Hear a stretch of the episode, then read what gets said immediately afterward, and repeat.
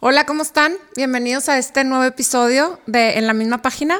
Hoy tenemos el súper honor de tener con nosotros a Carol Osúa, una súper invitada que nos, nos sentimos súper, súper honradas de tenerla con nosotros. Les voy a dar un resumencito de lo que es Caro y lo que ha hecho en su vida.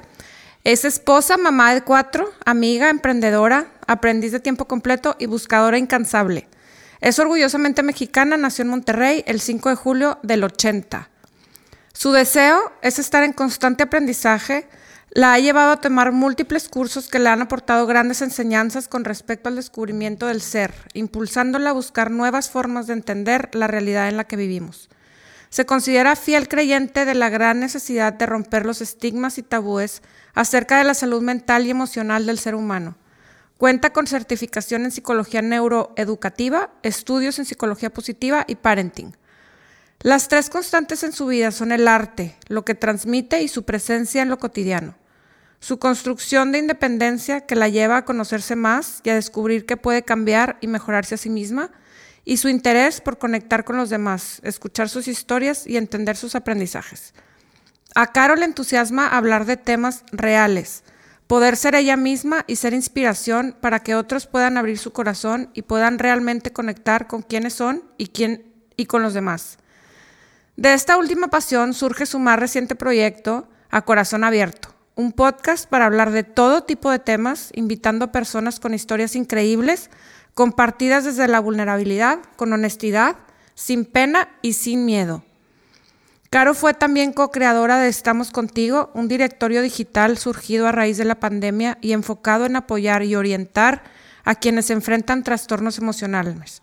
Actualmente cursa la certificación de coaching ontológico en el Instituto MMK con el fin de poder apoyar a las personas en el logro de sus objetivos. Felicidades, Caro, bienvenida. Estamos muy felices de tenerte aquí. Qué emoción. Gracias, oiga, no, yo más, con mucho más honor estar aquí, la verdad. Gracias por hablarme, me encanta. Yo sigo muchísimo tu página, soy súper Gracias, gracias. Me encanta leer y, estoy feliz. Ya sé, siempre, siempre también has sido una persona con la que he comentado muchos libros. Te tuvo en algún momento un, una bookstore, ¿verdad? Sí, mi, mi mamá. Mi mamá tuvo, una, tuvo la y librería por mucho tiempo. como que, que, que eran las novedades. Claro. ¿Verdad? Oye, pues ahorita que Cristi leyó toda tu tu presentación, la verdad es que no sé si te acuerdas, pero hace mucho tiempo en Facebook empezaste con el puntito mitotero. Claro. Y ahí te seguía. Y realmente sí me importaba mucho. Ya no me acordaba de eso. Tus recomendaciones, tus recomendaciones de libros, de cursos, tu opinión en una página de Facebook que salió cuando estábamos aburridas, no me acuerdo en qué momento, ¿verdad? Recetas. Series. Recetas. También había series, ¿no? Series, porque siempre estás, ¿qué leo? ¿Qué leo? ¿Qué veo? Y ahí se te ocurrió a ti, ya no me acuerdo quién es más, y claro que me metí desde un principio y me encantaba pues Cristi. Cristi también estaba. ¿Lo hicimos juntas? Sí, creo que lo hicimos juntas. ¿Verdad que sí, Ana Elena? Ana Elena, sí, sí, cierto. Sí, Sí, cierto. Y desde ahí te cierto. seguía en eso. Y lo que me daba cuenta es que además de que tenías unas muy buenas recomendaciones de libros y un punto de vista muy padre, ¿verdad? Porque pues está padre que lo digas, era súper outspoken. Y me encantaba eso. Y dije, no, hombre, buenísimo para Andaba venir abriendo mi dialogar". boca, andaba abriendo la Pero boca. qué rico, porque aquí podemos dialogar el libro Claro. de todas partes, ¿verdad? Sí, no. Le hablamos a Caro por, porque sabíamos las dos que era una súper lectora. A ver, a ver, ¿cuál quieres leer? ¿Cuál quieres comentar? ¿No? Y este, y muy de su tipo fue Maybe You Should Talk to Someone, que en español es Tal vez deberías hablar con alguien, de Lori Gottlieb. Hola a todos, soy Cristi Mesta. Y yo soy Fabiola Ramírez. Les damos la bienvenida a En la misma página, un podcast en el cual vamos a comentar y desglosar todo tipo de libros. Somos dos personas que disfrutamos de la lectura y nos encanta explorar diferentes puntos de vista. Acompáñenos en cada episodio a disfrutar de las reseñas y aprendizajes que cada lectura nos va dejando. Spoil alert. Este episodio puede echarte a perder el final del libro. Que lo disfruten. Este, a ver, platicas por qué escogiste ese. Bueno, pues es que bueno, me diste varias opciones. Bueno, la sí. verdad es que este libro, o sea, son, yo creo que son pocos libros los que de verdad me, como que me transforman como persona. Y este libro fue uno de ellos. Y de hecho, ahorita que lo volví a leer, porque, bueno, no sé si a ustedes les pasa, pero yo leo un libro, lo cierro y me acuerdo más de lo que sentí Sí, que de lo que pasó, ¿verdad? Sí, o sea, no ya no supe. No lo archivas. No lo archivo, exactamente, más que el. No sé por qué, pero esto es de mis libros favoritos Exacto. porque en su momento me, me, me cambió. Entonces lo volví a leer y la verdad es que, wow, o sea, oigan, se los juro que sí como me volvió a abrir otra vez, me volvió como a romper en pedacitos muchas creencias o muchas ideas o muchas, no sé, no sé, de verdad me gustó, sí, muchos sentimientos. Dije, wow, ya sé por qué me gustó tanto este libro. Yo creo que me gustó todavía más por Cuando lo releí. Cuando lo volví Fíjate a leer. que lo comentábamos Fabiola y yo también en el episodio pasado, que las dos lo releímos y nos gustó más. Sí. Gustó Se me hace que cada vez le sacas... Más, pero sabes que ahorita con tu pregunta por qué este libro, yo creo que ahorita que lo terminé de leer, creo que para mí es, o sea, ella dice algo en un momento, no sé si fue en una entrevista o en el libro, pero dice, show, show me your humanity. O sea, para mí, el, el, el o sea, como leíste tú ahorita en mi currículum que me da risa, porque pues es, digo, un poco mi vida, pero no es nada. O sea, em, Es- no es nada y es todo. bueno, no es nada y es Perdón. todo. Pero esta parte para mí de, de descubrir lo que es, significa ser humano. O sea, la palabra es soy humano, ¿no? Esta parte de humanidad es la que a mí me apasiona demasiado. Y, y, y, y, y las relaciones y cómo, cómo no te quieres dejar ver o cómo necesitas que te vean o cómo a veces sientes que, que, que si te ven realmente no les vas a gustar. Claro. Como todas estas interacciones, relaciones, todo lo que tú sientes de ti mismo, lo que piensas de ti mismo y cómo lo proyectas con los demás y cómo te relacionas con los demás, como que es todo, es show me your humanity. Entonces, para mí este libro es eso, como que a mí me, me identifiqué con todos los personajes, oigan. O sea, me- Ay, me- te iba a preguntar eso, Me dio eso te iba a risa, preguntar. me dio risa porque dije, wow, es que somos, somos más iguales que diferentes. O sea, es lo mismo, estamos súper conectados. Me identifiqué con ella, me identifiqué con su psicólogo, me identifiqué, o sea, con muchos este, pacientes y dije, creo que de todos, todos, podemos aprender de todo. Fíjate que lo que estás diciendo ahorita me, me llama mucho la atención porque efectivamente creo que es un libro que habla mucho de, de- de- de lo que batallamos en mostrar nuestra humanidad. Y, y eso se ve mucho cuando ella está con su psicólogo, que está como tratándolo de apantallar. O sea, va y le dice, la estoy perdiendo, sí, ¿verdad? O sea, como, como si no fuera psicóloga. Ajá. Estoy traumada porque corté y estoy como si fuera niña de 15 años, no puedo parar de llorar y la estoy perdiendo, pero al mismo tiempo está súper preocupada. ¿De qué va a pensar? ¿De qué va a pensar Con esos él? snapshots que dice ella que Sí. toman los psicólogos al momento Entonces de la terapia. hay una parte en la que quiere mostrarle su, su humanidad, pero hay otra parte en la que mejor no tanto, porque como también soy psicóloga, no quiero que me juzgues que a lo mejor no soy buena psicóloga, Claro. porque aquí la estoy perdiendo. Y porque ella sabía muchas veces, o sea, ella interpretaba las miradas de Wendell, las, lo que le decía, lo que le contestaba, lo que no, ella lo interpretaba como algo. Y, Claro. pero, pero lo interesante es que lo interpretas a tu historia, Y a también, lo que tú haces y cuando, cuando, eres vas, psicóloga. Claro. Y cuando vas a la psicóloga y la psicóloga apunta, yo ya pierdo lo que estoy diciendo y esto, ¿qué ¿Qué fun- apuntó? qué apuntó? ¿Qué habrá apuntado? ¿Qué dijo? A ver, le quiero ver ahí la agenda, ¿verdad? O sea, ¿qué pasó? También es que cuando tú te muestras tu vulnerabilidad, ¿verdad? Ey. Cuando eres vulnerable y estás expuesta a, a que te vean tus sentimientos, a que te conozcan, ahí es cuando showing your humanity, es cuando puedes llegar a evolucionar, cambiar, conocer a alguien, intimidar y todo eso, ¿verdad? Y fíjate que ahorita pensando en eso, Caro, creo que es algo mucho lo que tú haces en tu podcast, ¿no? O sea, abrir el corazón y mostrar tu humanidad y tu vulnerabilidad.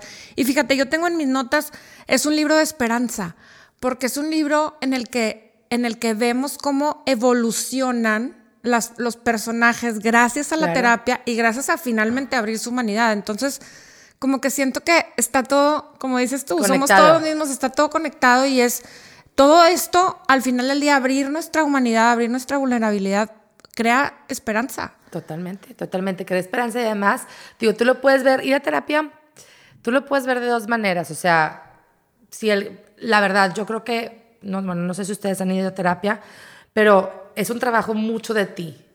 Es Más lo que, el terapeuta. No es ir, es lo que, lo que tú sales haces la ahí. tarea. Lo que entonces sale tú lo puedes ver como que, ah, pues entonces, ¿cómo? O sea, yo tengo que hacer el cambio. O lo puedes ver como que, ah, bruto, o sea, está en mí el cambio. Me explico. Claro. Lo puedes ver de las dos maneras. Porque muchas veces sí es cierto que llegamos a terapia, uno, proyectando en otra cosa.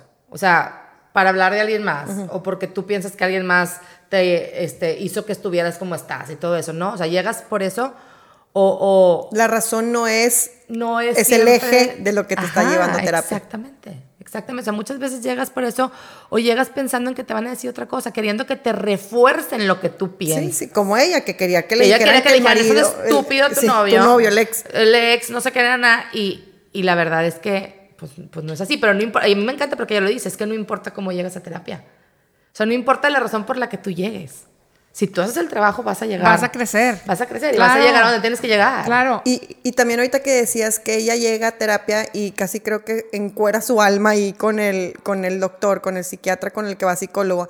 Yo te iba a preguntar, con esto que tú ya has visto y has estado trabajando con muchas personas, ¿tú crees que se- realmente está el espejo o está así como un escudo? O sea, ¿cuánto tiempo lleva para una persona en abrirse? O sea, ¿tú, tú las ves con un espejo, con un Uy, escudo no. para que evolucionen o luego, luego llegan con ganas de, ¿sabes qué? Ya, ayúdame. Pues depende. Yo creo que mucho depende del trabajo que lleves, yo creo que depende, depende que te... Mira, yo me he dado cuenta de una cosa. Todo está en la conexión, contigo misma y con los demás. ¿Por qué? Porque la conexión, o sea, para que pueda haber una conexión, tiene que haber un conocimiento y tiene que haber, tiene que haber una voluntad de dejarse ver y de querer ver para poder llegar a la conexión.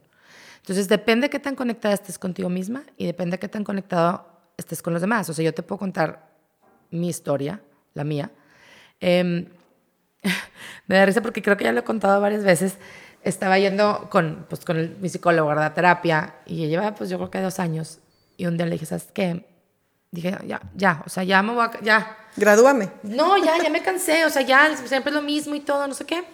Y me quedé, dije, ay, güey, este es mi patrón. Esto Ah. hago. Dos años, cambio de terapeuta, voy a uno nuevo y vuelvo a cuentas la empezar. misma historia. Y entonces me quejo de mi mamá, de mi marido, es que mi mamá de chiquita no sé qué, es que mi papá, es que mis hermanos, es que mi marido, es que hablo ya, ¿verdad? Y entonces yo me, acor- me acordé que en, en su momento mi psicólogo me dijo un día, a veces lo que tienes que hacer es lo opuesto a lo que haces normalmente, cuando quieres cambiar un patrón. Entonces dije, ok. Entonces fui, yo tenía pensado que esa iba a ser mi última sesión. O sea, yo había hecho cita ese día para ir a despedirme Gracias. Gracias. Y esto te estoy diciendo fue hace meses, o sea, no creo que fue hace tanto. Fue hace poquito. Y entonces llego y yo le digo, mira, bueno, la verdad es que yo venía a decirte pues que ya me iba, pero, pero luego me di cuenta que es un patrón que tengo. Y entonces, este, pues no lo voy a hacer. Voy a hacer lo que tú me dijiste, hacer lo contrario y me voy a quedar. Y no nada más me voy a quedar, dije yo, voy a empezar a hablar de mí. Porque también me di cuenta que la terapia que he hecho no es terapia para mí. O sea, estaba Era hablando- desahogarte. Era desahogarme y era querer que me reforzara decir, sí, Carolina, tienes razón, Alberto se la bañó.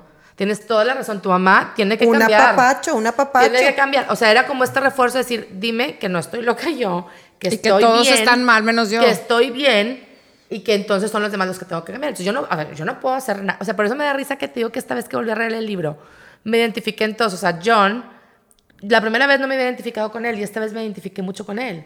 Es decir, ¿cómo quieres que yo avance?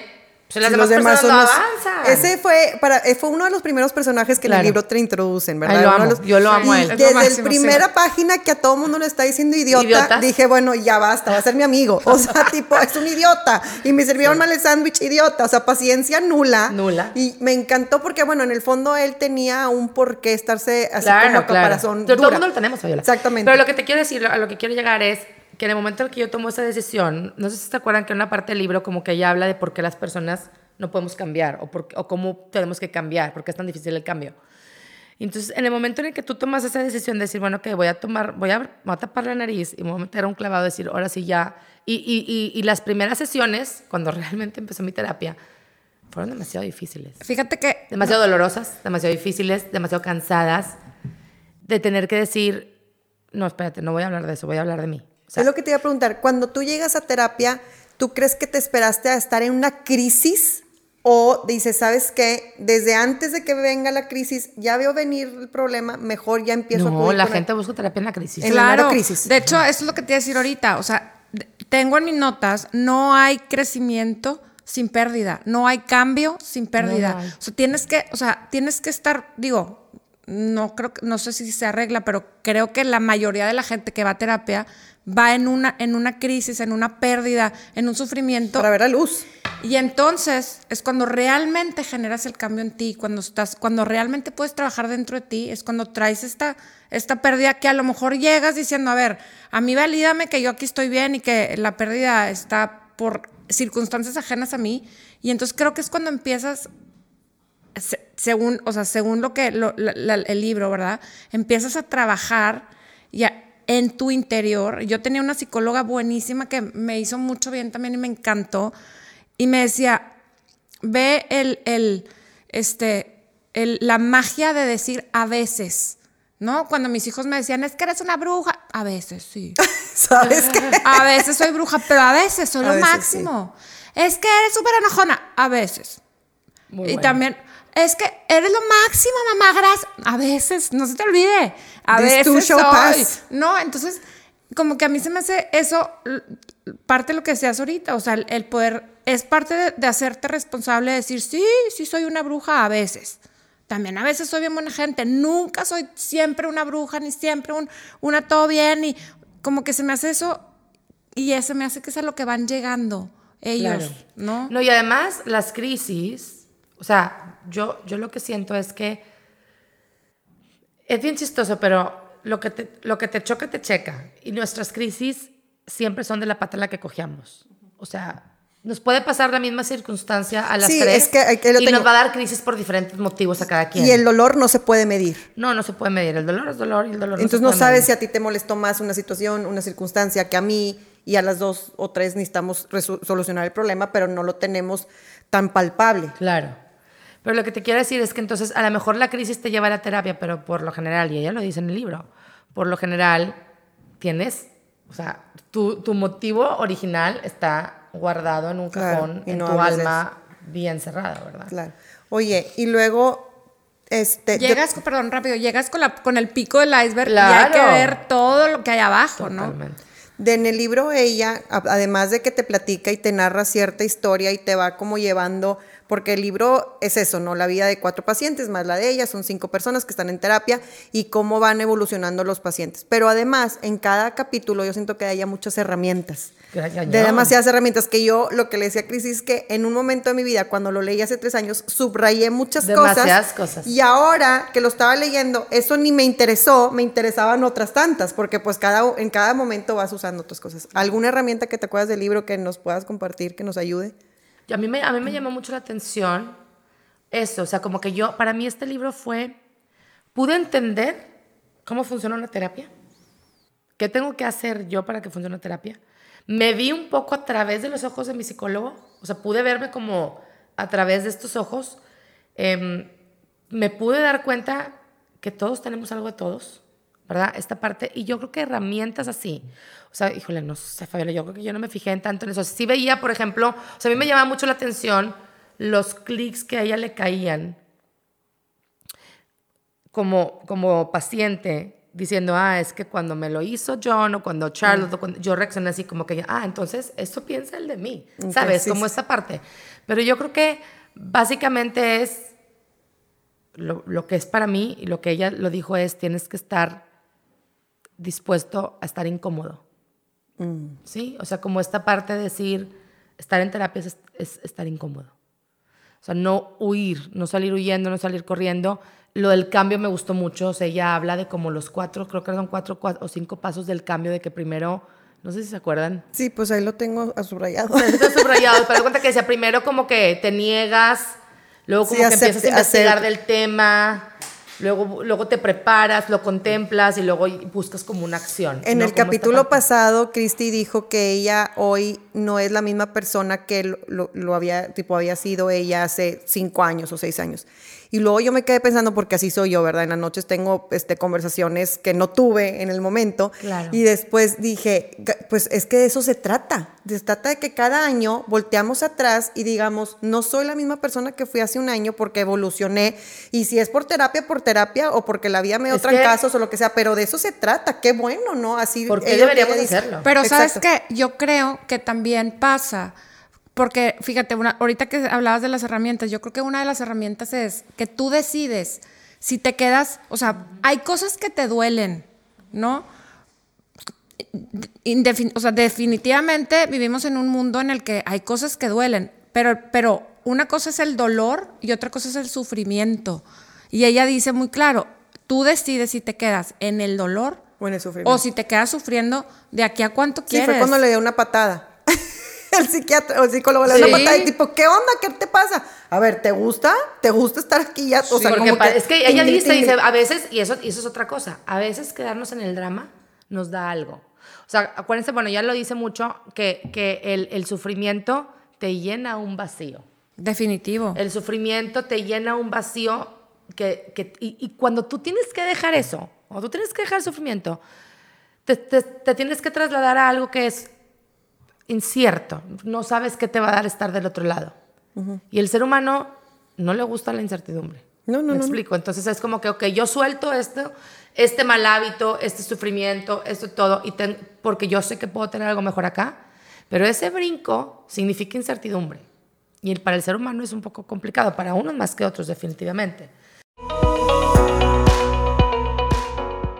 Algo que ahorita que dices, que se me quedó súper grabado y que lo entendí, ¿se acuerdan la parte donde ella platica con la chava que tenía cáncer y esta chava le platica que su amiga, que tenía un niño con discapacidad, le escribió la carta de Welcome to Holland. Sí, lo, lo máximo. Ya lo Nos encantó. ya. Sí, No, dilo, dilo. no, pues para dar un poco de, de background, ¿verdad? Es una carta, yo la había escuchado ya de varios papás o varias personas que tienen algún familiar con discapacidad, donde te dicen, tú te estás preparando para un viaje a Italia, tienes, estudiaste italiano, tienes todos los boletos comprados, los hoteles, los museos, todo, y tú vas en el avión y en eso llegan y te dicen, welcome to Holland. Llegaste a Holanda, no llegaste a Italia. Y tipo, no, pero yo quería ir a Italia, no, pero estás en Holanda. Entonces, sí, Holanda está súper bonito, también está padre, pero tú querías ir a Italia. Entonces, cuando tú te bajas, pues tú pues no te gusta lo que ves. Porque De entrada te da frío. No, de entrada te da frío, no sabes hablar holandés, o sea, traes como otra cosa. Pero al final te dicen, no, pues no te vas a poder salir de aquí, es- ya llegaste aquí. Entonces, aprendes cómo a ver lo bueno y a ver toda esta parte. Pero a mí lo que me, me llamó la atención Digo, yo lo había escuchado mucho en, en- en- en familiares, una más con niños con discapacidad. Es que dije, es que yo creo que todas en nuestra vida llegamos Todas. a, a Holanda. Sí, fue Todo lo que mundo. coincidimos totalmente Todo contigo. mundo llega a Holanda. O sea, si yo volteo para atrás mi vida, que yo soy, que yo me, me considero perfeccionista en recuperación. Sí, porque realmente creo que el perfeccionismo... que ir a tu curso. Tienes que venir a mi curso, voy a hacer uno, porque el Aquí perfeccionismo tenemos- es lo que le mete el pie al éxito, déjame que te diga. Aquí ¿eh? tenemos- Pero entonces si yo volteo para atrás y digo, ah, no, es que yo me imaginaba mi vida aquí diferente, aquí diferente, aquí diferente, aquí diferente, aquí diferente. Y nada más por el simplemente el hecho, ya se te complicó la cosa. Y tú sabes si lo sufres o lo vives, o lo aprendes, o lo superas, o todo. Pero muchas veces esa decisión, oigan, o sea, ¿cuántas veces no estamos metidas en el, ay, ¿cómo? O sea, ¿tú piensas que no quiero mejorar? No, no, pues claro que tú como persona no piensas que no quieres mejorar. Es, hay algo más allá. Atreverte. No, hay algo más allá dentro de ti que no te está permitiendo, Dejando. que es lo que te ayuda a ir a terapia, porque tiene un, tiene un beneficio secundario demasiado fuerte para ti. Puede ser sentirte querida, sentirte apapachada. Sí, no, no sé, pueden víctima- ser mil cosas, pero, pero sí es como más, más fuerte. Y fíjate que eso va de la mano con, con algo que vivimos aquí muy, muy cerca y, y- y muy fácil, ¿no? Que es el medicamento. Porque también le dedica un buen tiempo a decir, pues más fácil, mejor me evito todo este, es- este dolor de, de- de trabajar porque duele, porque no es fácil, porque me incomoda.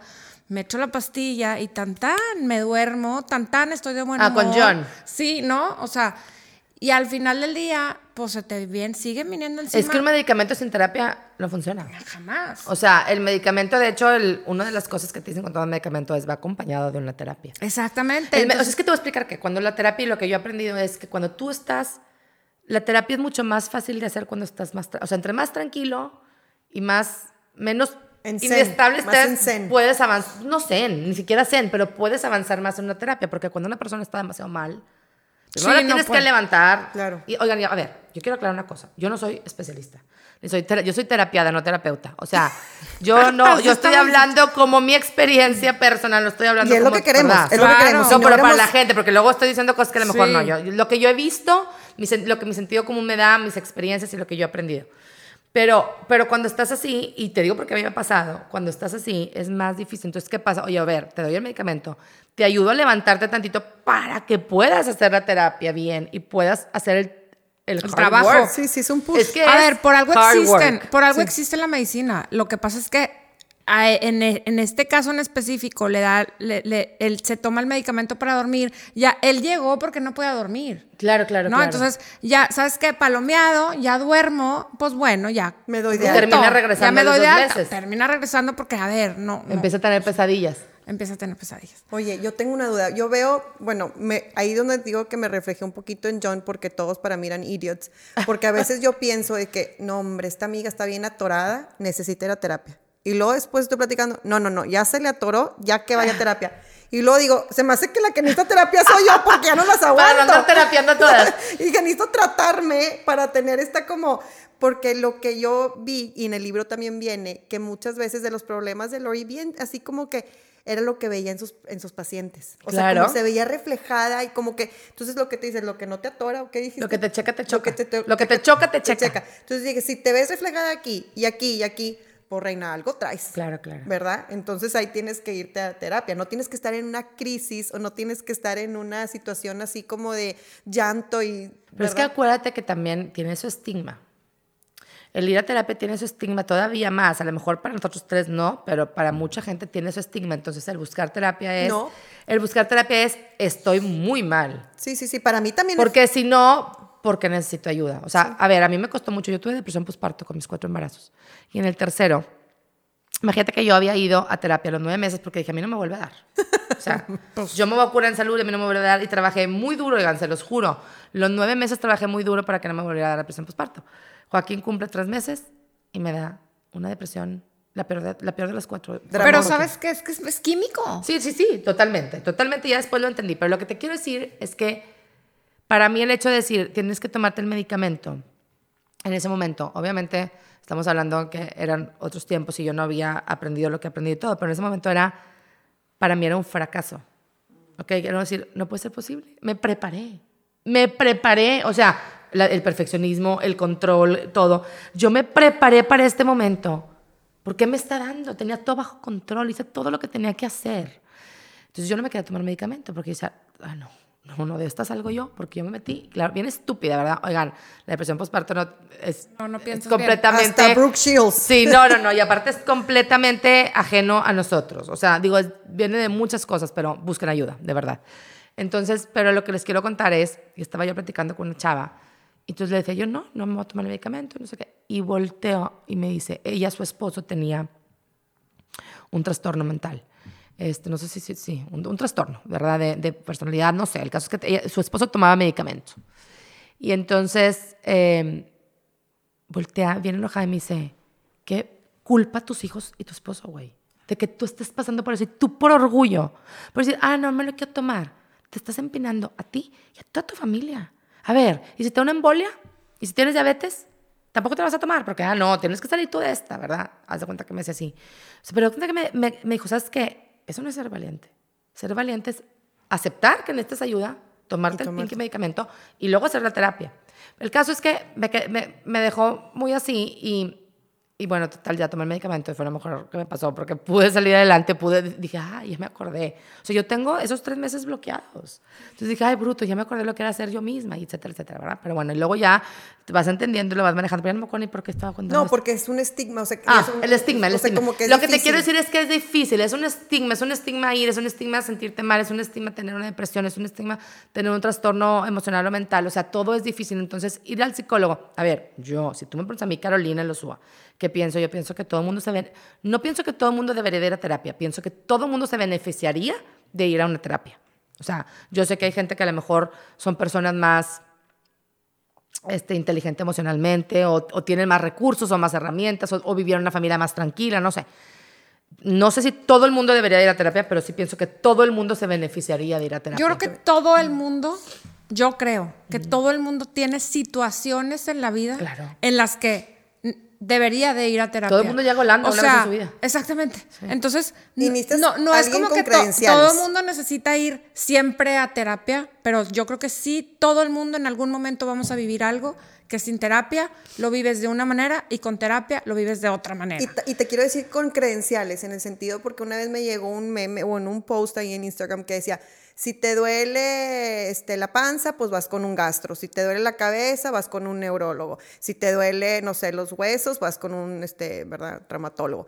Pero si, te, si traes problemas sentimentales, si traes así, buscas al chamán, al no, no sé qué, vas al santo, vas a- entonces es cuando tienes que buscar ayuda y yo digo con credenciales para que sea una persona que realmente haya estudiado y que esté preparada para atender este tipo de Claro, casos, el sea cual sea. Pero es que, mira, yo, yo ahí, Fabiola, creo que en o sea, dentro del tema emocional y mental hay un espectro enorme. Por supuesto, por supuesto, que si tú vas a ir con un psicólogo, tienes que buscar que sea un buen psicólogo. Desgraciadamente, yo te puedo decir que todos los psicólogos, No, y tiene que aún haber con química. credenciales, son buenas personas tiene y, que lo que haber tú quieras. O sea, yo creo que puedes encontrar muchas maneras de salir adelante de tu actore, que es- sí tienes que entender que haya química. No siempre, yo siempre digo, el psicólogo es como el novio, no te- a lo mejor no te cae el primero. O sea, tienes que buscarle. Sí, tienes que claro. buscarle la verdad. Como el ginecólogo, creo que el Sí. ginecólogo también es parecido, también Pues tiene que haber sí. cierta química. Tiene que haber cierta química. Y les voy a decir una cosa, oigan, son procesos largos. Y eso es algo, por eso buscamos a otro tipo de terapias, más rápidas. Por eso el Porque- medicamento. Por eso el medicamento, porque son procesos largos, porque el camino, el camino, yo siempre lo digo, el camino más largo de recorrer es al interior.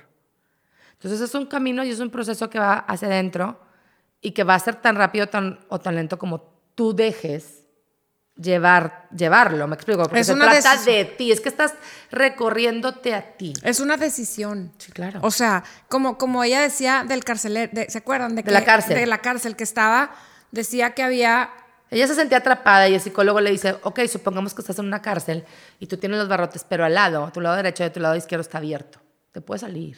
O sea, es tu decisión. Agar- darle la vuelta y salirte. Pero de eso a voltear y ver que no, o sea, tienes que poder voltear y ver que no hay barrotes. Pero si nomás estás viendo para acá, pues nunca vas a poder voltear para un lado, ¿no? Y, y va de la mano un poquito. a mí me encanta, soy fan de Víctor Frankl, tú también Sí. yo creo. Este, ¿Me creerás que nunca he leído su libro? no, no, no lo he leído. o sea, bueno, lo leí en prepa. El hombre busca sentido. Lo leí Sí, en prepa con el colegio. He leído mucho de él, he leído muchos artículos de la logoterapia, pero el libro nunca lo he vuelto a leer. Es muy bueno. Lo tengo que volver a leer. Es muy bueno, este, y, y como que lo, lo cita mucho en eso, en la decisión, porque, porque dice mucho este, que tenemos una decisión en cuanto nosotros recibimos el, el estímulo, o sea, el, do- el- lo que nos lastima, lo que nos duele, a que nosotros contestamos, hay un espacio, ¿no? Y ese espacio es donde entra la terapia para ayudarnos a poder voltear y ver que podemos tomar un, un rumbo diferente. Y hay veces que el problema se refleja y lo puedes ver. Por ejemplo, una de las pacientes que venía al libro era alcohólica. Bueno, pues se nota o que ella, su problema se está reflejando en algo y de, pues de, de raíz tiene otro. Y hay, pero hay veces que no se refleja en nada y se lo están callando y guardando y guardando y guardando y se les hace esta bola de nieve que pues termina como la otra señora que habíamos mencionado que ya tiene 69 años y que estaba Rita, ya, Rita, ok. ya estaba desdichada la pobre señora. Pero pues porque no, se le- no siempre se manifiesta. ¿no? No, no siempre se Fíjate manifiesta. que ahorita que estás no hablando queremos de... dejar ver eso. Es, ahorita que estás hablando de Rita, este, ella, a mí me, me gusta mucho también, porque aparte de ser un libro de esperanza, también se me hace que es un libro que habla del perdón. Y ella estaba como buscando mucho perdo- perdonarse ella misma y que sus hijos la perdonaran, ¿no? Y me gusta mucho, se me hace muy real. Porque muchas veces estamos acostumbrados a que nos digan, es que, es que perdonar, no perdonar a la gente te sigue haciendo daño a ti. Y no perdonar, no sé qué, y no perdonar. Entonces a veces es, es como una obligación. Tener que perdonar. per- Tener que perdonar. A fuerza tengo que perdonar. Y, y- y te lo tratas de meter en la cabeza y hay veces que no, no estás lista para perdonar. Y me gusta mucho el, el, que, el que sus hijos, el, como dice, puedes a veces sin perdonar poder sentir compasión, poder ser- sentir empatía. Y no necesariamente habi- habiendo perdonados, pero ya empiezas a sentir esos sentimientos buenos. Claro. ¿No? Y a mí se me hizo que era más difícil el perdón personal. Ah, o sea, perdonas al ajeno y perdonas Siempre al vecino. Ay, Mucho. no te preocupes y no hay bronca y no sé qué, pero perdonarte Mira, es que las personalmente. personas exigentes con los Está demás cañón. son más exigentes con ellas mismas. Por lo general, una persona tipo John, eh, el personaje que todo, todo el mundo eran unos idiotas, o sea, el, el dolor era porque pensaba que él había matado Él a su un hijo. idiota. Sí. era un idiota. O sea, por lo general, las personas que son muy duras con los demás son más duros con ellos mismas. Y a mí algo que me encantó del libro también fue ver la humanidad del terapeuta. O sea, esta parte de De Wendell. no, no, De no, de- en general. Ah, de en general, es decir, a ver, los terapeutas también buscan terapeuta. Claro. son seres humanos, realmente no sabemos qué hacen en su vida. Y eso a mí me llama, me- me- por ejemplo, a mí me pasa mucho ahorita que les digo, "Oigan, yo no soy experta, yo no soy todo, que de repente me hablan y me preguntan o me dicen algo y a mí me da como que, me, me mortifica un poco decir, o, o decir, ¿cómo voy a estar hablando de eso si yo ahorita dejé a mi hijo enfermo? No ¿Sabes cómo? O sea, como que yo trato de ser demasiado, demasiado, demasiado congruente. Y este libro como que me abre un poco esta parte de decir, la humanidad no nos hace no poder ser No ayuda que o ser maestros perfectos. para alguien más o inspiración para alguien más, que es un poco lo que se trata también mi programa. O sea, como esta parte de decir, en mi humanidad, no nada más puedo aprender de alguien más, alguien más puede aprender de mí. Claro. ¿sí? Y el hecho de que yo lo diga no quiere decir que yo tengo mi vida perfecta. Y entonces el nosotros, ¿sí? Querer exigir el perfeccionismo en los demás para entonces sí poder verlos como algo suficiente, como algo, es donde a mí como que me cayó mucho el 20 en este libro, decir, oye, porque, ok, nosotros queremos, a ver, oigan, no, pues yo soy humano, pero tú quieres que los gobernantes, que las parejas, que los suegros, que todo el mundo sean, o sea, como que exigimos mucho a las personas. Y entonces, ay, güey, ¿cómo quieres que confíe en él? Si supiste que hizo no sé qué, no sé qué, ¿verdad? Claro. Esto lo estoy diciendo para mí, porque yo soy así. Yo sí soy, o sea, yo... A ver, todo mundo, Todo ella mundo. misma pone un ejemplo que a mí me da mucha risa que dice, si tú ves a tu psicólogo en Starbucks, llore, llore, llore, llore, llore, Claro. probablemente te cambias de terapeuta porque Y sí dices, te cambias. Madre santa, o sea, Sí. si él está llorando, entonces no los dejamos ser humanos. Eso es, es lo que te digo, por eso a mí me fascinó el tema de show me your humanity. O sea, eso para mí es como clave de decir, es que de verdad, y a mí- una de las cosas que a mí me, me mueve mucho, o que es mi mayor motivación en el podcast y en lo que yo hago y en lo que mis proyectos nuevos es esta parte de decir, hay que aprender, o sea, tenemos que aprender a ser humanos y Definitivamente. vivir y que vivimos con humanos. O sea, este aprendizaje de querernos, de aceptarnos, y yo creo que también viene de un entendimiento de vamos a entender lo que significa ser humano. Y yo creo que parte de, de ser humanos y de mostrar nuestra humanidad también es reconocer la humanidad en los otro, demás. claro. O sea, porque si entonces si nosotros no tenemos miedo a mostrar nuestra humanidad, entonces no debemos de, de- de- de rechazar la humanidad de los Del otro. demás, ¿no? O sea, podemos permitir errores, podemos permitir equivocaciones, este... A ver, recomiéndanos otro libro, cualquiera, de cualquier género que te haya gustado, que te haya marcado, que nos recomiendes para leer. Un must. Pues bueno, ahorita estoy empezando a leer, pero eso no sé por todavía no lo termino, que es un poco, se llama Group. Es un poco ese Ah, estilo sí, de claro, libro. la portada con los cinco... sí, es, un, ya- es, un, es, un, es Sí, un poco estilo bueno. de este libro y es este de una chava que ella, se- ella salva su vida por una terapia de grupo. Ok. Está súper interesante, Sí, sí, pues sí, les puedo reaccionar. Pues es que yo creo que ya han leído todo lo que yo he leído, oigan, o sea, Tú, a lo bueno, mejor, ¿no? quién sabe. You never know. ¿qué, qué, puede, ¿qué puede hacer? Bueno, estoy leyendo, bueno, el de What Happened to You para mí se me hizo espectacular. What happened to you? What Happened to You de Oprah y de, ay, es un psiquiatra, se llama Bruce Bryan, no sé. Yo Bueno, dime si hay algo de este libro que no te haya gustado. Ay, no oigan nada. Todo me encantó. ¿Todo te gustó? Todo me, o sea, me encantó. No quería que se acabara. Lo leí dos veces, me fascinó. Son libros que de verdad me gusta porque está facilito. O sea, yo a veces me pasa que con los libros de superación personal Son muy difíciles. Son muy difíciles, me aburren, Sí. me explico. Este, Para mí es una joya encontrar un libro que, Que te ayude y que te pique también. Exactamente.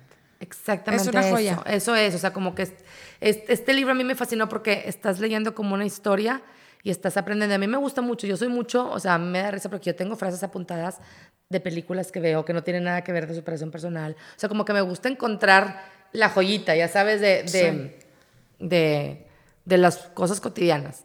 Pero yo, oigan, te los juro que me- no, no, no venía preparada con la pregunta, recomiéndame Bueno. algo. Bueno, pues. Si, se- si te Group. acuerdas, nos, nos avisas. No, pero el de Group, creo que el de Group está, bueno, la verdad es que he estado leyendo mucho del tema del coaching, entonces pues son libros más, más de Más tipos específicos. más específicos, exactamente, últimamente, todos los demás creo que ya los han leído, pero Group, de verdad, creo que vale la pena que lo Ahora que lo compren. Ay, Caro, pues muchas gracias por haber venido. No, hombre, Es gracias a De verdad, ustedes. un honor. Nos sentimos muy contentas de que estés aquí. Gracias, gracias. No, hombre, gracias a Este- ustedes, felicidades por su proyecto, felicidades por este nuevo podcast, estoy segura que va a ser muy exitoso, que vengan muchos proyectos más, Gracias. muchos libros más, muchas historias más, Gracias, y que bueno, pues nos sigan, nos sigan inspirando con Y esto. si tienen preguntas para Caro o lo que sea, la pueden encontrar en su podcast y Sí, nos pueden escribir en en, mi Instagram. Instagram. y todo. Como, como arroba Caro Losúa Este, ahí me pueden encontrar en Y Instagram. ahí está la página de, Es que- de YouTube. Y Sí, de tengo, ah, tengo página de. YouTube, todo, o sea, página de YouTube, Spotify, Apple Podcast, Instagram, todo me encuentran como Carol Osúa a corazón abierto. No se les va a perder. no se les pierde, nada más que sepan escribir mi apellido, L-O-S-U-A, es todo. Gracias, Gracias, Carol. Fabiola, gracias, Cristi.